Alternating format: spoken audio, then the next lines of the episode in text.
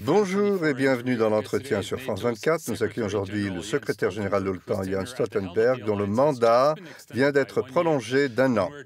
À quelques jours du sommet annuel de l'OTAN à Vilnius en Lituanie, une question rapide concernant la situation en Ukraine. Ça fait un mois que l'offre contre-offensive a commencé, mais les choses ne semblent pas aller très bien pour les Ukrainiens. Est-ce que ce n'est pas le moment de leur donner des missiles à longue portée et des chasseurs qu'ils réclament depuis des mois tout d'abord, les Ukrainiens avancent. Ils font des progrès, mais ils font bien sûr face également à une farouche opposition sur un terrain difficile face aux forces russes qui ont eu le temps, beaucoup de temps pour renforcer leur ligne de défense. C'est donc une situation difficile, toutefois, ils avancent. Les alliés de l'OTAN livrent déjà beaucoup de systèmes d'armes modernes et des munitions, bien évidemment, ainsi que les fournitures pour entretenir ces systèmes. Nous livrons également des missiles de longue portée.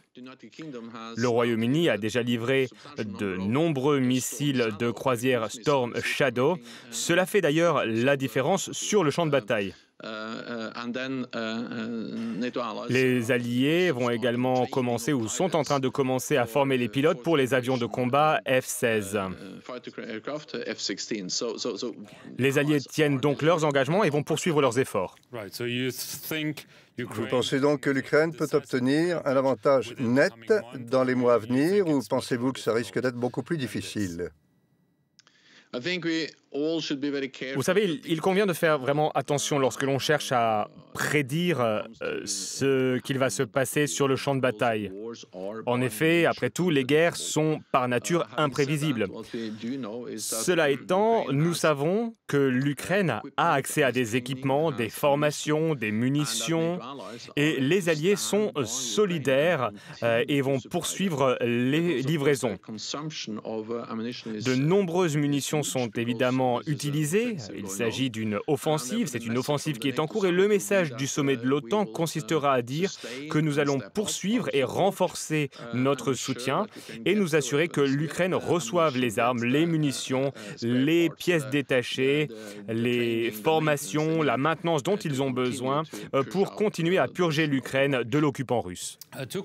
Deux questions rapides sur la Biélorussie. Le président russe et le président de la Biélorussie ont déclaré que les armes nucléaires russes allaient être déployées, avaient commencé à être déployées en Biélorussie. Y a-t-il des indications de cela? Et puis il y a la grande question du redéploiement du groupe Wagner en Biélorussie. Et puis aussi où se trouve son chef Evgeny Prigogine? Savez-vous où il est? Tout d'abord, uh, nous condamnons l'annonce de la Russie concernant le déploiement d'armes nucléaires tactiques de courte portée vers la Biélorussie.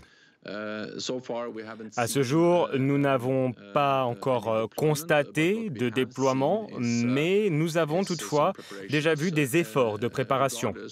Quoi qu'il en soit, il s'agit d'un comportement dangereux, d'un comportement irresponsable, erratique, et euh, c'est un message qui est assez dangereux. Et nous allons bien sûr continuer à suivre et à surveiller la Russie euh, et ce qu'ils font. Pour le moment, nous n'avons pas constaté d'agissement nécessitant un changement de posture de notre part, mais nous restons vigilants et suivons la situation de près.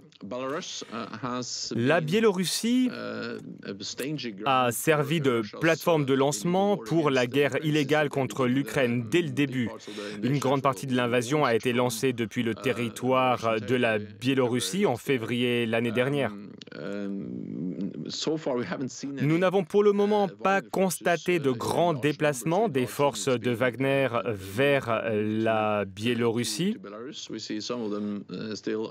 Nous savons que quelques unités sont encore en Ukraine et continuent à opérer euh, en Afrique. Nous avons des renseignements, nous suivons la situation en Russie et euh, en Biélorussie, mais il ne m'appartient pas de partager les détails quant à où se trouve ou euh, où va euh, Prigogine. Bien. Donc vous savez où il est, mais vous ne voulez pas nous le dire. D'accord. Sur le sommet, il y a la grande question de l'adhésion de l'Ukraine. Le Premier ministre estonien a récemment déclaré que les pays occidentaux ne devraient pas se servir des assurances bilatérales de sécurité pour brouiller le débat sur l'adhésion de l'Ukraine. Nous savons qu'il y aura un Conseil de l'OTAN-Ukraine. D'aucuns affirment que vous repoussez la décision à plus tard parce que vous ne voulez pas accueillir l'Ukraine actuellement actuellement.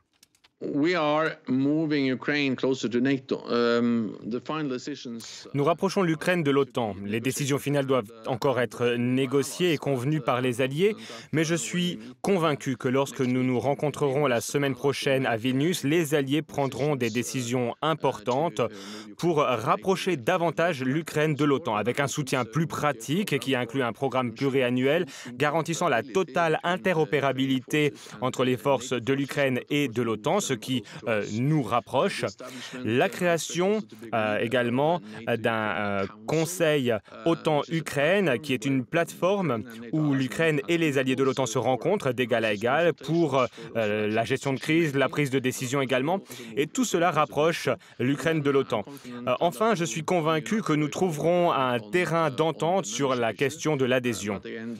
Les alliés sont en train de négocier et il serait plus difficile de trouver trouver un terrain d'entente si je commençais à révéler euh, le détail de ces négociations.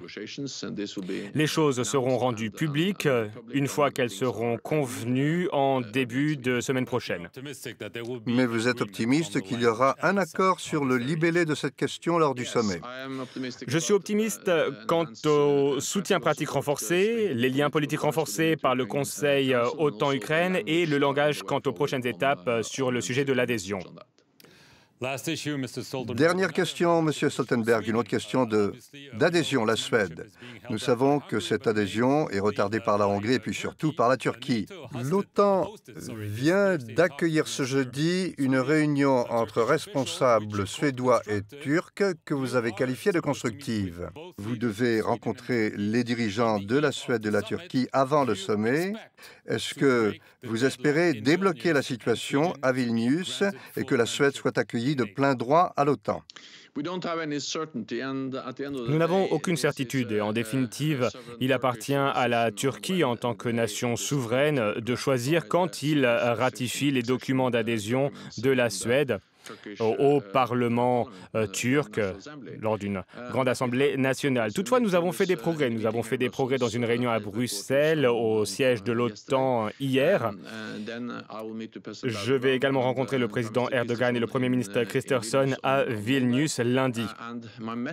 Mais mon message est le suivant. La Suède a tenu ses engagements. Ils ont modifié leur constitution, renforcé leurs lois sur la lutte contre le terrorisme, levé les restrictions sur les exportations d'armes euh, vers la Turquie le moment est donc venu de ratifier l'adhésion de la Suède, d'en faire un membre à part entière de l'Alliance. La Turquie a une autre vision, mais nous échangeons et essayons de concilier nos différentes approches, comme nous l'avons fait à Madrid l'an dernier. L'an dernier, nous avons pris la décision historique au sommet de l'OTAN d'inviter la Finlande et la Suède. La Finlande est déjà membre, la Suède a ce que l'on appelle un statut d'invité, c'est donc un rapprochement vers l'OTAN, et nous espérons pouvoir finaliser le processus aussi vite que possible. Jan Stoltenberg, merci beaucoup d'avoir participé à cet entretien de France 24 depuis le siège de l'OTAN à Bruxelles. Merci d'avoir regardé cet entretien et à tout de suite pour le reste de l'actualité.